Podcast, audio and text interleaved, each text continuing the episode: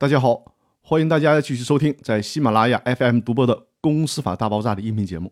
这一期和大家讨论的话题是：同意转让股权不代表放弃了优先购买权。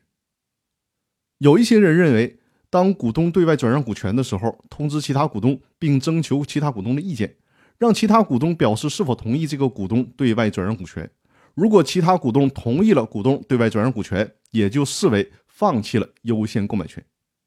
那在这里呢，需要告诉大家，这种观点是错误的。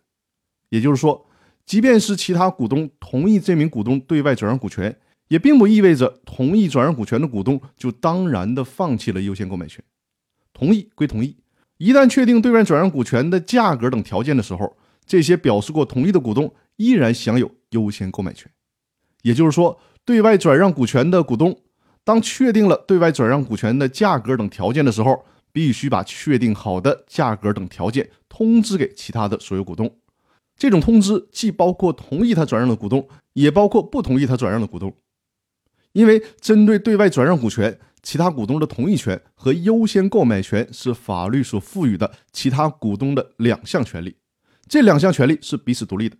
所以说呢，其他股东即便同意某一股东对外转让股权，但是呢，依然享有优先购买权。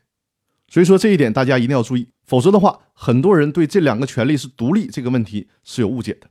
所以说大家一定要重视这个问题，也就是同意转让股权了，并不代表就放弃了优先购买权。那好，我们今天的分享就到这里，更多内容我们下期继续，谢谢大家。